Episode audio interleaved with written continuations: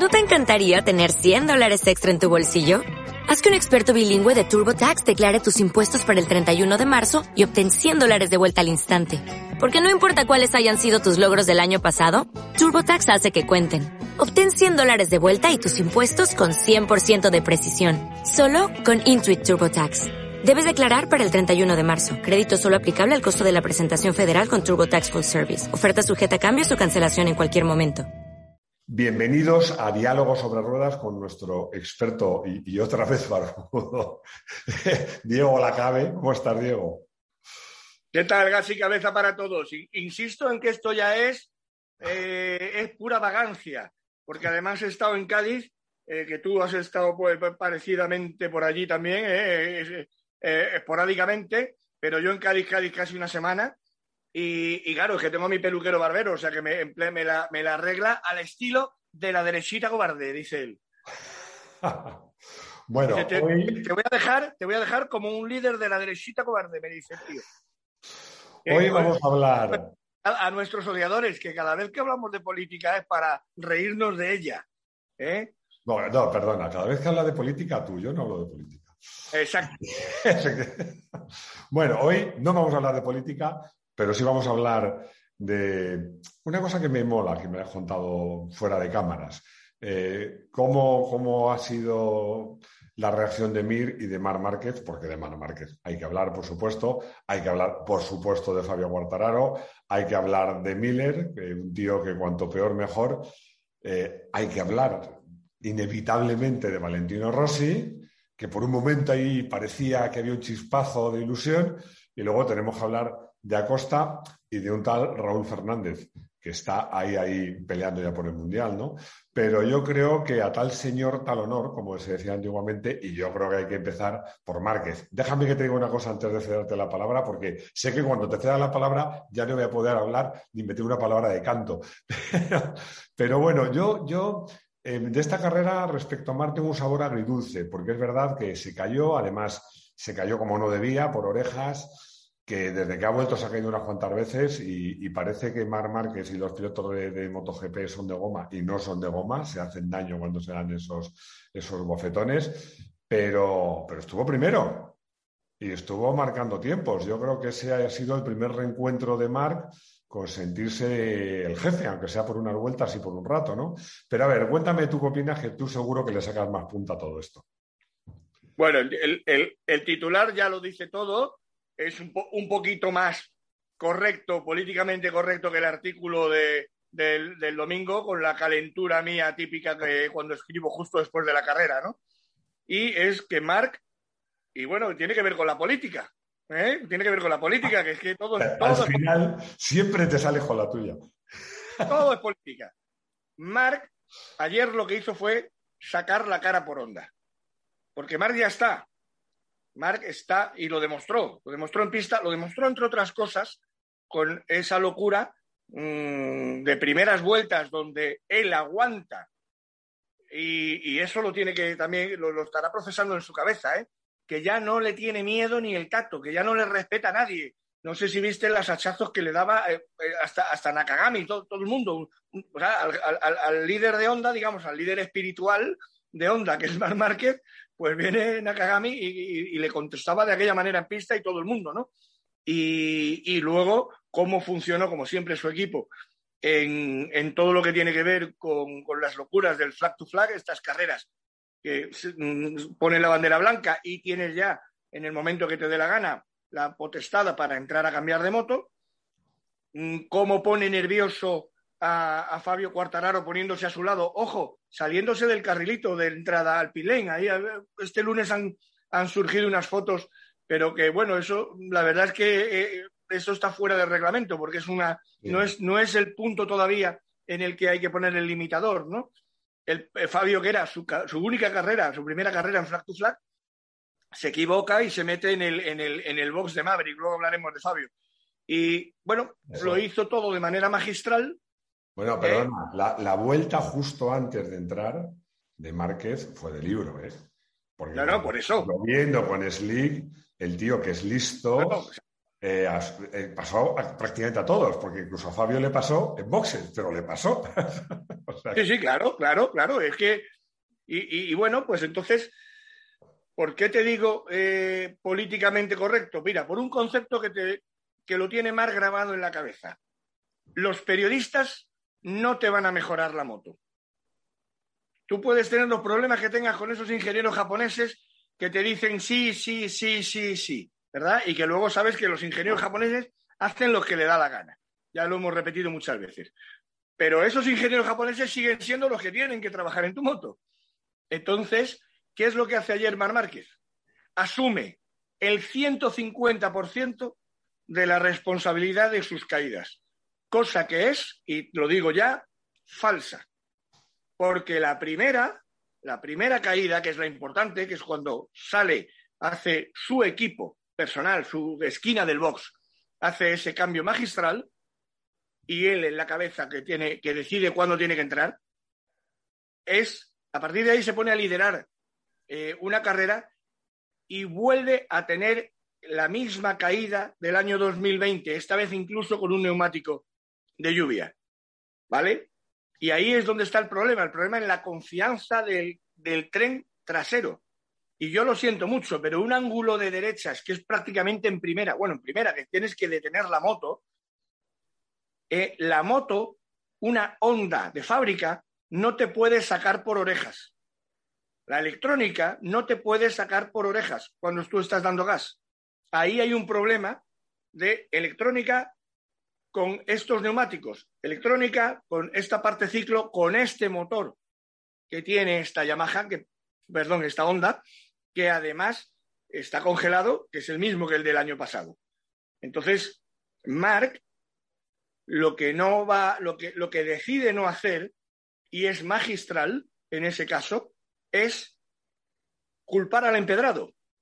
Es decir, contar lo que yo estoy contando, sino que cuando habla con la prensa y cuenta el cabreo que tiene, que, está llorando otra vez de rabia en el box y se va andando al camión cuando ve que le enfocan después de, después de la carrera, eh, bueno, después de su caída, ¿eh? le dice algo a Santi Hernández y, lo que le dice es, yo me voy de aquí.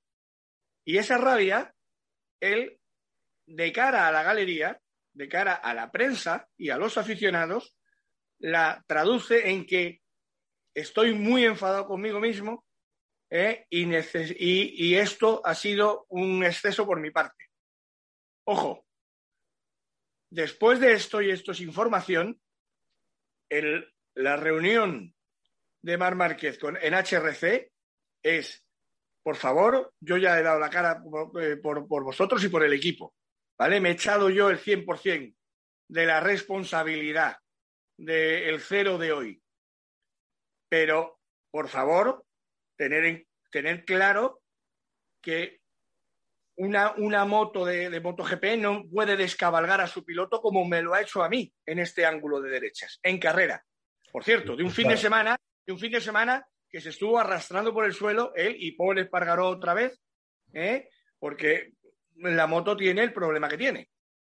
Bueno, eh, de todas maneras, eh, obviamente no, yo vi la carrera y vi los entrenamientos, no vi todas las caídas, pero es que no recuerdo que ningún otro piloto la moto le sacara por orejas. Todas las, todas las caídas fueron, como debe ser, de perder rueda delantera, de exceso. Ahí vamos.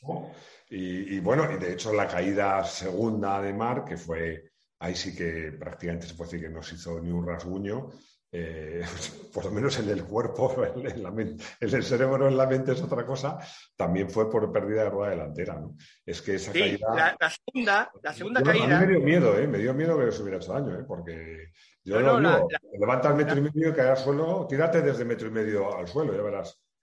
Y con el hombro, y con el hombro que sigue teniendo, que fue el operado antes del brazo. Sí, el hombro aquel del invierno del, del año 2020 que además sí que es verdad que fue una operación mucho más complicada que la del izquierdo porque se encontraron con problemas en el nervio. Ahí es donde se... Y otro tema, después de ese palo, que además es que se ve, a él le cuesta mucho más levantar la moto que antaño, que antes hacía así con la moto, la levantaba, se va corriendo a por la moto en ese momento, en la primera caída, ¿eh? la, la, que estamos hablando de por orejas, y, eh, y bueno, y, y le salta el airbag, que es una de las cosas que le salva también de una lesión. En, ese golpe tan, tan, tan tremendo que dices tú que da, que da miedo verlo, ¿no?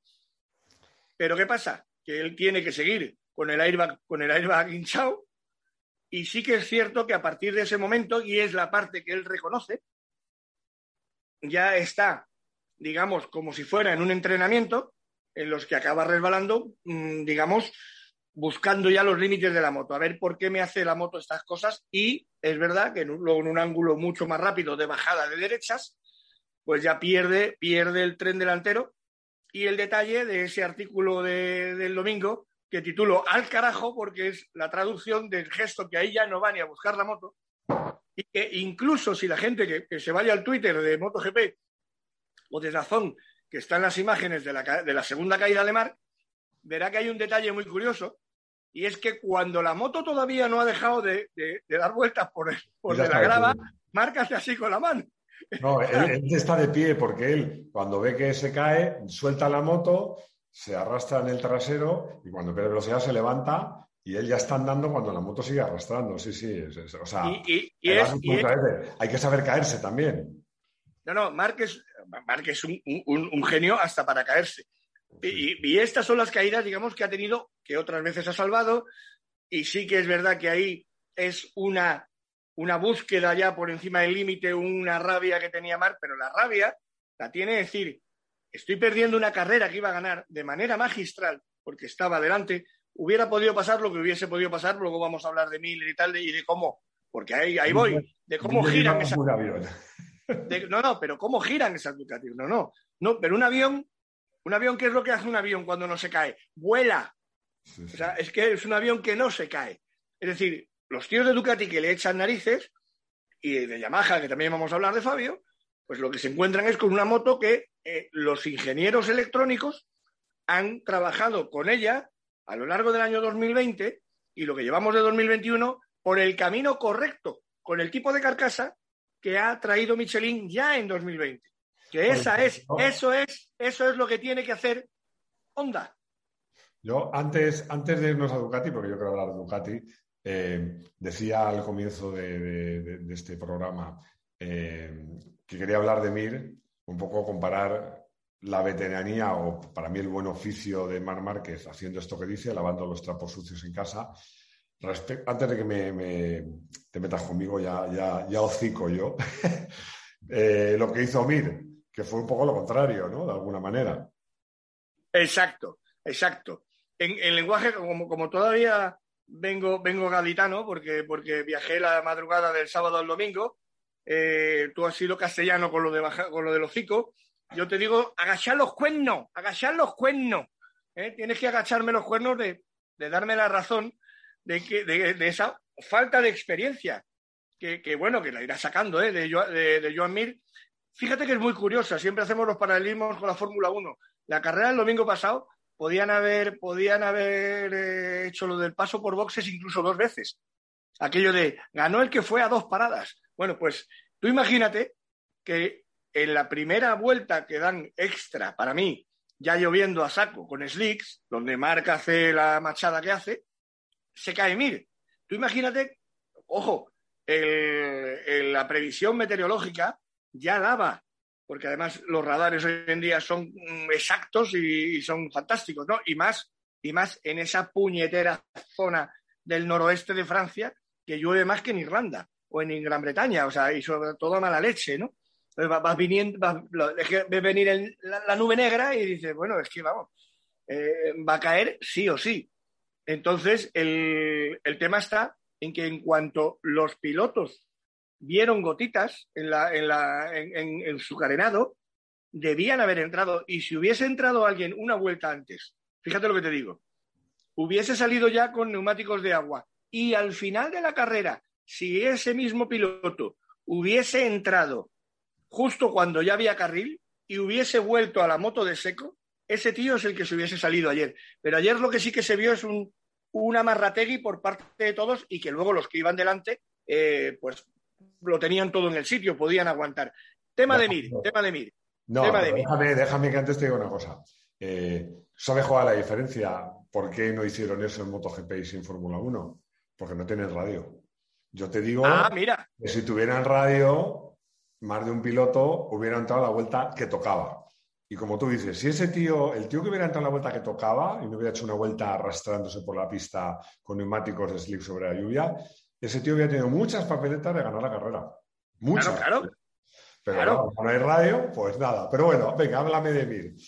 No, la comparación, la comparación de Mir, porque encima es que además te, lo, te voy a decir mm, la, eh, mm, eh, el reverso tenebroso de todo esto, es que encima es injusto. Porque yo a Mir en sus declaraciones sí que se echa la responsabilidad encima. Pero deja la coletilla. De todas maneras, todos sabemos en el equipo que tenemos que mejorar todos y que mm, nuestra moto tiene que evolucionar más. Es decir, lo que decíamos antes, como si fueran los periodistas los que te van a traer las piezas.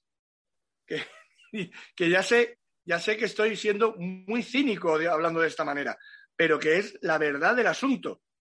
Lo que funciona es lo que hizo Mark. 100% culpa mía, ni una sola mención a cómo va la moto y a los problemas que que todos sabemos que tiene la moto, porque además Mark ya sabe que los periodistas vamos a contar ese, ese problema de todas maneras, y defendiendo a su equipo. El tema de Mir, en un, en un final de declaración en el que dice que Suzuki debe mejorar, ¿cuál es el titular que le sacan a Mir? Suzuki tiene que evolucionar. O sea, y lo que queda, lo que queda en, en una declaración que si ves el 100% no es así, lo que queda es que has llorado sobre el empedrado, eh, que lo que estás es pidiendo, eh, eh, bueno, que eso también lo harán en los despachos, pedir y exigir mejoras, ¿no? Pero por eso digo esa diferencia del lenguaje, ¿no? que, es muy, que es muy interesante. Bueno, yo, em, cambiando ya de tercio, creo que el piloto más feliz ayer de la parrilla, y yo creo que como razones, era Cuartararo porque este era su primera carrera flag to flag, era en seco tenía ritmo, en mojado le había ido fatal. Encima, bueno, las Ducati, ya hablaremos ahora de Ducati, que quiero hablar de Ducati, cómo van esas motos, cómo van esas motos. Antes decían, no, circuitos rápidos, circuitos mm, de curva rápida, no, ahora van bien en seco, en mojado, en circuitos rápidos, lentos, de todos. Y, pero, pero tú no crees que Fabio ha hecho, para mí, la carrera ayer ya sí que supone eh, el, em, el, decir, aquí estoy yo y este año sí que puedo ser campeón del mundo. A mí viene la mejor versión de Corratararo. Exacto, exacto. Es una carrera eh, para ganar un título, para mí más importante que las carreras que ha ganado y ha estado en lo más alto del podio. Porque, ojo, no, encima no ha abandonado el podio. O sea, no es decir, voy a guardar, guardo, guardo, guardo los muebles y he quedado quinto, sexto, que eso también vale, ¿eh? luego, hablaremos de, luego hablaremos del carrerón de Pedro Acosta en Moto 3 porque también va en esa línea. Pero lo de Fabio ayer es de madurez de piloto eh, 100%.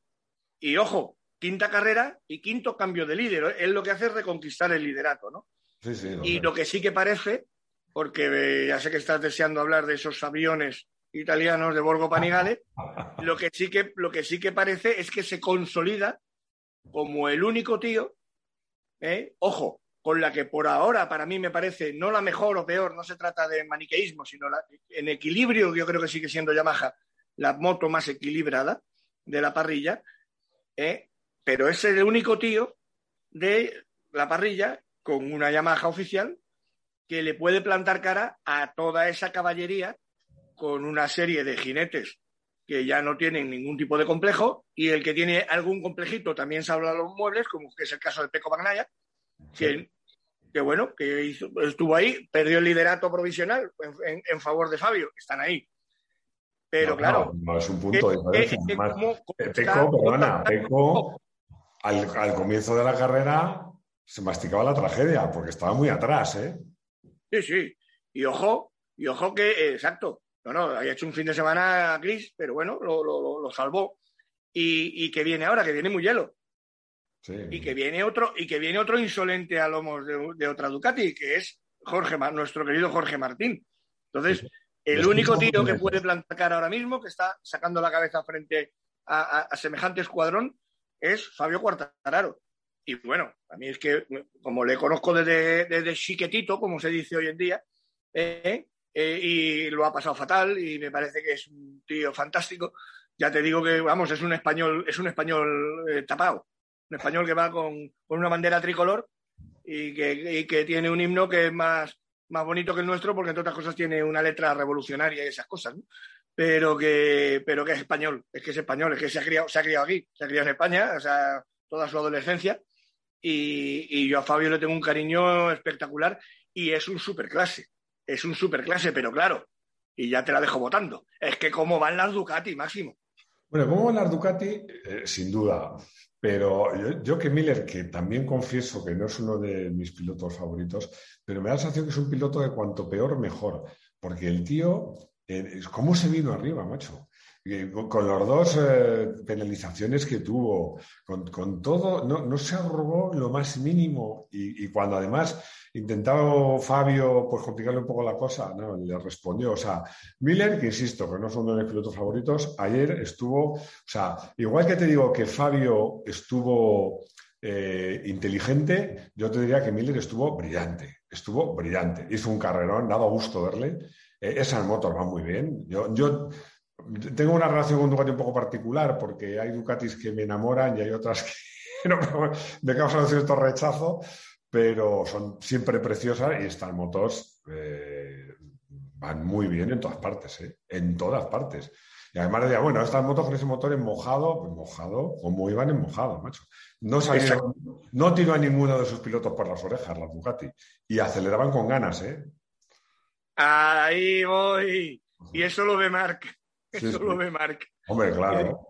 dice, porque Marc, entre otras cosas, es un tío que, toda la vida se ha puesto detrás de, del resto de sus rivales, de quien él considera que son sus rivales, para ver cómo van ellos y sobre todo cómo van sus motos, ¿no? y ya... que yo lo hice eh, echar para atrás eh, en, el Gran Premio y ves cómo salían las Yamaha, la Suzuki, incluso la Aprilia, la onda de ese ángulo donde se cayó Mar y cómo sale la Ducati, macho, es que, o sea, qué bien van esas motos. Y una electrónica salían, o sea, eran las que salían más rápido. Luego encima corren más. dato, dato, dato informativo. La electrónica es una centralita única hoy en día, pero mm, digamos que este, los ingenieros electrónicos son los que eh, la tienen que mm, cuadrar, ¿verdad? Con lo que es el resto del paquete. Esto es muy gracioso. Y, tú puedes hacer que actúe de una manera u otra. Exacto, ¿no? Y luego tienes los mappings famosos. Claro. Pero, pero y, eso es lo que los pilotos desde hace décadas ya, cuando no había electrónica, también eh, haciendo ver que lo, fundamental de todo ese paquete es el, los neumáticos, eh, bueno, pues le, llamaban eso, le, le, siguen llamando el paquete es una cosa muy graciosa porque es lo que llevan entre las piernas, que es la moto, ¿no? Entonces, no es porque quieran hacer un chiste sexual, lo de llamarle el paquete a lo que al final llevan entre las piernas, pero sí que le llaman así de siempre y es que, es que todo esto del paquete se ha, digamos, mm, eh, complejizado en los últimos años en una serie de pilares fundamentales, que es motor, que tiene la característica de que no se puede tocar durante toda la temporada, salvo que te llames Yamaha, que te perdonan después, ¿eh? el recordatorio a lo del año pasado, el máximo que se le olvida a la gente. ¿Eh? Motor, en este caso, además están congelados, son los motores 2020 todavía. Electrónica, para ese motor, la parte ciclo, la parte ciclo, es decir, chasis basculantes, horquilla delantera, y neumáticos. Eso es el paquete que condiciona la vida ¿eh? de un piloto. Y entonces, en el debate que hay, si son las Ducati o las Yamaha la, eh, la mejor moto, cuál de las dos es, yo lo, zanjo con un concepto concreto. Para mí la Yamaha sigue siendo la más equilibrada, no la mejor, la más equilibrada. Pero hay una cosa que tiene Ducati, que es propia suya, y es que la Ducati es la mejor Ducati de toda la historia de los grandes premios. Es, el epítome, es la obra maestra de Gigi Daliña ya. Está, ha llegado a eso. Y tú acabas de dar el apunte, precisamente donde Marc, que es lo que pasa en la reunión después a puerta cerrada. Insisto, los periodistas no te van a traer las piezas. ¿eh? Y a los japos esos, ¿eh? que te dicen sí, sí, sí, se pueden hacer gestitos, ¿eh? Mark le dice, que es donde más les duele a, a, esos samuráis, mirad esta puñetera moto italiana, que cuando tú comparas Honda con Ducati, con Borgo, Borgo Panigale, no sale ni en el mapa. O sea, que es que estamos hablando de, una, una, una, diferencia de fábricas. O sea, es que, que, que no, te, no, no, te lo puedes ni imaginar. Y, y, y Mark sabe cómo tratar a, a, a sus jefes eh, de ojos rasgados. ¿eh? Y le dice, mirad cómo gira. Y ahora vamos a Mugello. Y me van a pasar por encima. Y lo vais a ver vosotros. O sea, que prepararos las katanas, prepararos las katanas y os hacéis el arakiri. Pero además, déjame que te diga una cosa. Es que eh, yo creo que Ducati siempre, a mi modo de ver, y corrígeme si me equivoco, tú sabes más que yo, siempre ha, ha tenido una virtud muy importante, que es ser, eh, tener cintura, tener capacidad de reacción. Yo alucino el espíritu una italiano, vez tras otra, el espíritu italiano, el espíritu claro, italiano. pero cómo una vez tras otra las Ducatis arrasan en la salida con un sistema que es facilísimo de copiar, macho. Estamos en el quinto Gran Premio y ninguna marca japonesa ha, metido en sus motos el sistema de arrancada Ducati, que es el mecanismo de un botijo, que se usa en motocross, una cosa muy parecida. ¿Cómo puede ser, macho? Pero si eso lo hace un, mecánico espabilado de un concesionario, Honda o de Yamaha, no lo entiendo. Y una vez tras otra, las Ducatis arrasan en la salida. Una vez tras otra. Cinco grandes premios seguidos. A mí son cosas que me llaman los demonios. Pero bueno, eh, Miller un carrerón, pero yo no quiero dejar hablar de Rossi porque por un momento también pensé, vuelve Rossi, pero no. No, pasó Oh. ahí y se fue para atrás. Te, te recuerdo que no se ha ido. O sea, no se trata de que vuelva, que no se ha ido. Pero vuelve, vuelve a donde solía, como se suele decir. No, pero vamos a ver, es que eh, ahí, ahí mira, ahí te, ahí te voy a hacer regates, eh, regates guarre- guarretes de fútbol, eh, te- dándote alguna patadita en la espinilla. Y decir, coño, ¿fue o no fue una locura? Además, allí en, en Le Mans, que claro, to- todos los que hemos estado en Paul Ricard, el Gran Premio de Francia, cuando se ve en Paul Ricard, decían, pero, pero po- ¿por qué hay que venir aquí donde, donde, donde, donde vino eh, eh, eh, Steve McQueen a arruinarse haciendo una película de, de Le Mans? Bueno, pero porque eso está cerca de donde están los irreductibles galos de Asterix. Yo creo que eso tiene Bueno, lo que tú quieras, pero pues no sé, hay que elegir otra época del año, pero desde luego es que, claro, el mes de mayo en, en, en, esa, en, en el noroeste de Francia, vamos, es, coño, que, que, que es que está verde todo el año, si que y es porque llueve a lo bestia, pero, y sobre todo con frío. Pero bueno, el, eh, en semejante locura de carrera, oye, pues el tío la acabó. Un décimo, vale, pues un décimo, pero acabó la carrera. Entonces, oye, pues habrá que ponerlo en valor sobre un campeón del mundo como Mir, sobre un tío como Marc. Nada, No. nada. No, no, no, no me convences. Yo, yo te voy a decir, yo te voy a dar las claves de Valentino Rossi. El vídeo que hicimos la semana pasada, contando precisamente todo el barrún, el, el, el, el run run, de que un tío como Sito de repente también hable de Valentino y ya dé la pauta de que él piensa que, que- que- que este es su último año, ¿vale? Que es como que el, sistema le está dando el empujoncito, ¿no? A Valentino. Bien. Las fuentes, que tú sabes y nuestros seguidores también eh, nos cuentan estas cosas, son las propias de Tabulia, las propias del entorno, que además vive de Valentino Rossi. Valentino Rossi que ya ha tenido que jubilar a dos de sus pretorianos, porque eh, ya mm, su- sus jefes no, no les pagaban los sueldos. Valentino no se rasca el bolsillo eh, para eso, ¿no? Estamos hablando de Briggs y de Brent, los dos, los dos mecánicos australianos famosos están ya en su casa, ¿eh? tranquilamente jubilados. Pero es que hay decenas, decenas de personas que viven del concepto valentino No sé. y son las que ha- hablan con todos nosotros. Algunos eh, mm, cuentan más cosas que otros, a veces las informaciones son contradictorias, pero justo en este caso, en lo, que, en, en lo del vídeo de la semana pasada, que todas estas personas lo han visto, además de los miles de personas que lo han visto, lo han visto la- las personas importantes que me dijeron simplemente, no has contado ninguna, ninguna cosa incorrecta. Y está todo ya en marcha. Pero Valentino que está, está en su camino de, bueno, voy a, sacar un poco la cabeza. Yo creo que Valentino ayer no se fue eh, tan mm, fastidiado, digamos, del Gran Premio de Francia como sí se fue del de España o de otros anteriores. Bueno, yo, ¿qué quieres que te diga? Que para Valentino... Y su decisión, y su decisión, yo ya tengo el 90% de que la tiene tomada. Yo creo que para Valentino eh, acabar el décimo primero en un Gran Premio no es un buen resultado. Por cierto, por cierto, ya sé que no es de motos, ya sé que no es de motos, pero que sí ganó ayer, un paréntesis, es Rafa Nadal, que no falló, por cierto, nada menos que a Djokovic. Oye, pero después de este apunte, porque ya, sabes que yo tengo debilidad por Rafa, eh, vamos a hablar una pincelada, aunque solo sea, de otros dos españoles que hicieron dos muy distintas, pero en el fondo muy buenas carreras, ¿no? Que Moto 3 y Moto 2. Una pena de, Acosta, una pena, pero bueno, pero el tío reaccionó bien. No, vamos a ver, eh, Pedro, yo, yo, lo tengo muy claro. Lo primero, si hablando de Moto 3, tenemos que sacarnos el sombrero por un chavalito que se llama Sergio García Dols, que fue el que ganó la carrera. Por supuesto, por supuesto. Y, que, ahí sí, que ahí sí que, vamos, fue una, fue una debacle. Eh, y el, y el, pero, pero el, propio Pedro Acosta se cae hace, hace un revival de Mar Márquez eh, cuando estaba en 125 de no soltar la moto, pero como bien me, me recordaba Carla Nieto, oye, que mi hermano ya hizo eso en dos y medio, en Portugal también. ¿eh? Fonsi, Fonsi, era especialista, fue, fue el que creó esa escuela de sujetar el embrague para que no se te cale la moto.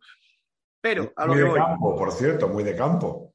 Y también es muy de campo. Porque yo me caigo, cuando me caigo la moto de cross, perdón, de enduro, bueno, de cross también, pero la de enduro rara vez se me cala. Estoy ahí agarrando el que no se cale. Sobre todo cuando había que arrancar a patadas. Y eran cuatro. Pues ahora cuando arranca el eléctrico me importa un poco menos. Exactamente. Y no, pero yo el concepto lo tengo claro. La carrera, que es lo que, lo que prácticamente paralelo a lo que he dicho de Fabio Quartararo. La carrera de Pedro Acosta del domingo pasado en, Francia, para mí es más de campeón del mundo, más, más de campeón del mundo, más importante, como un tío que viene a ser alguien que va a marcar una época, que las cuatro anteriores, y acuérdate de cómo han sido las cuatro anteriores, que una fue de Qatar saliendo el Pilén y ganando. Bueno, las otras podrán haber sido más espectaculares.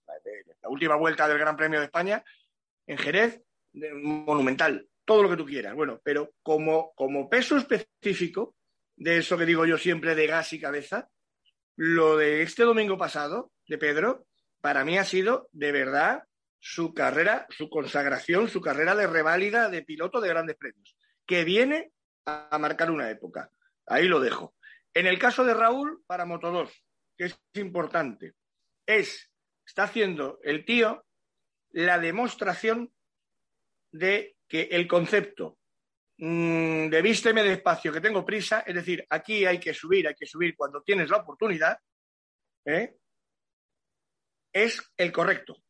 Lo que ocurre es que, de la misma manera que tú vas quemando etapas, cuando llegas a la nueva etapa, ah, macho, tienes que cumplir, porque esto es el campeonato del mundo, de los grandes premios. ¿eh? Y, son, en el caso de, de, de Moto 2, veintitantos tíos en parrilla. ¿Eh? Y eso, eso, es una máquina de picar carne humana. Y, es lo que está pasando con esas eh, víctimas que están dejando el fenómeno Pedro Acosta en Moto 3 o el fenómeno Raúl Fernández en Moto 2, que tíos buenísimos se están quedando los pobres diluidos, ¿no? ¿Qué sucede con, Raúl? Fíjate la gente que no, piensa en eso. Raúl, el año pasado, subcampeón de Moto 3, ¿eh? y prácticamente nuevo en los grandes premios, claro, lo tenía todo para decir, bueno, tengo el equipazo, me quedo en Moto 3 a optar por el título de Moto 3 en 2021 y, y bueno, y tengo eso, tengo ya campeón del mundo. ¿Qué le hubiera pasado a Raúl este año? Que se hubiera encontrado con un fenómeno que se llama Pedro Acosta, que se ha comido a todos los demás. Bueno, yo de todas maneras te digo una cosa. ojalá ese encuentro de Pedro y Raúl, eh, espero que se produzca más pronto de lo que creemos en MotoGP. ¿eh? Bueno, en MotoGP tiene que cumplir 18, Pedro. O sea, Pedro Acosta lo que sí que puede pasar, y la hoja de ruta está así marcada, es que este año gana y sube a Moto 2, eso, eso por descontado, y a, nada que lo haga medianamente bien en Moto 2 durante 2022, está en el 2023 en MotoGP. Raúl Fernández tiene ya, tiene ya su MotoGP esperándole en 2022, igual que su compañero de equipo y colíderes, porque están a un punto de diferencia ¿eh? y porque además tiene la enorme ventaja, es otro, otro encubierto, ¿eh? australiano encubierto porque está criado en Sitges. Coño, el, el, el, Garner. Es que, eh, claro, es que. entonces, ¿por qué te digo eso? además que le gusta, es, mal hablado, le dice, ¿cómo has conseguido esta pole? Dice, pues poniendo los cojones encima del depósito. lo dice así en el corralito el tío, ¿no?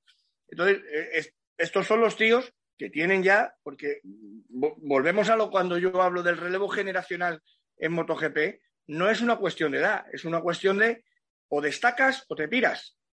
¿Eh? Danilo Petrucci, que ayer hizo, el domingo hizo una carrera más o menos solvente, pero claro, venía de ganar el año pasado. Pero lleva una temporada desde el, el pobre Iker Lecuona. O sea, KTM está, Miguel eh, Oliveira, habiendo ganado el año pasado, da igual, es que todas las marcas están deseando probar nueva gente, nueva gente. Entonces, mm, pues todo eso está ahí. Y, no se trata de que Pedro Acosta se encuentre con Raúl, que se, lo, que se lo va a encontrar, y con Jorge Martín, que es un novato este año en MotoGP que está fantástico. No, no, no. Es que todos esos se van a seguir enfrentando a un renovado Mar Márquez, que ya está eh, en plan ascendente, porque todos esos van a, por el vértice que se llama Marc. Bueno, yo, yo para, ir terminando, eh, voy a decir eh, dos cosas. Una, recordar que, si no me equivoco quedan, no sé si 15 o incluso 16 grandes premios. Y claro. Que, todo esto, o sea, pueden pasar muchas, muchas, muchas, muchas cosas. Y, la otra y, que, hay un parón, de un mes en verano sin carreras. Y la otra cosa es que ya sabes que en Moto1 nos gusta hacer encuestas porque nos gusta eh, sondear la opinión de nuestros seguidores. Y la encuesta de, esta semana pasada es, ¿crees que Mar Márquez va a volver a dominar como dominó en el pasado? Eh, yo, mi, mi, opinión, además ya la he puesto en la encuesta y yo creo que tú la tienes clara, pero quiero saber la tuya. Yo creo que no. ¿Tú crees que no? Vale, pues yo creo que sí. A ver quién gana. ¿Y sabes por qué creo que no? ¿Por la gente nueva que va a llegar? No, porque no depende de Marc. Vamos a ver, este campeonato. yo no digo esta temporada, ¿eh? no digo esta temporada, digo en el futuro. No, no, en el futuro. Vamos, no, no, es que te lo estoy explicando. Es que este campeonato eh, tiene un sistema de gobierno mucho más inteligente que otros campeonatos. Y te voy a dar, te voy a decir una cosa que es lapidario. El señor Tony Bow, que es Dios, el señor Tony Bow, que es Dios, aparte que le conozco personalmente y es una bellísima persona, es el piloto que se ha cargado el campeonato del mundo de trial. No existe. Porque no existe una competición en la que gana un tío durante los últimos 10, 15 años. Se carga el campeonato. Oye, pues eso tendrías que, tendrías que hablar con los que llevan la Fórmula 1, porque 15 no, pero ya llevamos unos pocos que gana siempre el mismo. Es que la Fórmula 1, la Fórmula 1 está ahí como están los partidos políticos, nadie sabe por qué. Eh, quiero decir, bueno, pues, eh, la Fórmula 1 está ahí porque sigue siendo la pasta. Y porque sus competidores reales no lo han sabido hacer bien, porque bastante bien, porque eh, cuajó la Fórmula E, están todas las marcas implicadas, pero vamos, mm, se podían haber comido a, a, la Fórmula 1 eh, fácilmente. Desde luego, si hubiese seguido en manos de Eccleston, hubiese, la decadencia en la que hubiera entrado la Fórmula 1 era evidente. Tiene mucho que ver que pertenezca a uno de los fondos de capital riesgo hoy en día, la Fórmula 1, que gobiernan el mundo, ¿eh? que son los que de verdad gobiernan el mundo. Pero el caso, te digo, de Tony Bow, porque va vestido de Repsol, porque son dos ruedas y porque es motociclismo, lo tiene metido en la cabeza desde hace años precisamente durante esos años en los que también vestido de Repsol dominaba eh, Mar Márquez el Mundial, eh, quienes gobiernan MotoGP. y, estaban viendo, es que no nos puede pasar esto. No nos puede pasar esto. ¿Y cómo se consigue? Se consigue con esa igualdad, se consigue con ese suministrador único de neumáticos que mm, va evolucionando sus carcasas y de repente hay una serie de, fábricas que pueden encontrar un mejor camino, como es Ducati o como ha sido Yamaha, con pilotos nuevos que vienen con nueva sangre, ¿eh? no un Dovicioso, claro, Dovicioso ya lo intentó, ¿eh? pero es que estamos hablando del 17 y estamos en 2021. No puedes seguir apostando por Dovicioso o por Jorge Lorenzo para ser los tíos que ganen a Márquez. Le tiene que ganar un Pedro Acosta, le tiene que ganar eh, un Joan Mir, que ganó en 2020 porque falló Mar, eh, le tiene que ganar un Fabio Quartararo, que es de los pocos que ha sacado de sus casillas desde el punto de vista del rendimiento, de la velocidad a Mar, y decir, joder, aquí tengo ya un tío bueno, que corre como, como se la pela. Lo hace ahora Ducati con toda su escuadra, y entonces el Mundial, el Mundial, desde el punto de vista de la competitividad, resucita porque si no, es un problema. Si gana año tras año, por eso te digo que no depende de Mark. Yo, eh, lo que pasa es que esta, esta, apuesta vamos a tardar unos años ¿eh? saber quién la ha ganado, pero bueno, yo sigo pensando que Márquez sí va a volver a dominar el Mundial de MotoGP. Esa es mi opinión, pero bueno, tú sabes más que yo. Diego, yo creo que ya, ya nos hemos enrollado un montón. ¿eh? Yo eso que, que, teníamos prisa, pero bueno, es que nos ponemos a hablar de motos ya y si, es que es nuestro vicio. Ya, ya no hablamos de mujeres ni siquiera de política, solo, hablamos de motos. pero bueno. Bueno, muchísimas gracias. Recordaros a todos que en Moto 1 hablamos de MotoGP y hablamos de muchas cosas. Y además, por cierto, que no sé si te lo he contado, que teníamos dos canales de YouTube, uno que era Enduro Pro y otro que era Moto 1 Pro y los hemos fundido, igual que hicimos en su momento con las webs. Así que tenemos un canal único de motos y en la línea esa de que decimos los periodistas que cuando no pueda ser brillante, sé evidente, como no sabíamos qué nombre ponerle, pues hemos puesto Enduro Pro y Moto 1 Pro. Así no nos equivocamos. pues muchas gracias. está todo inventado, está todo inventado, no hay ningún problema. Está todo inventado. Muchas gracias, chao. Nos vemos dentro de una semana. Gas y cabeza para todos.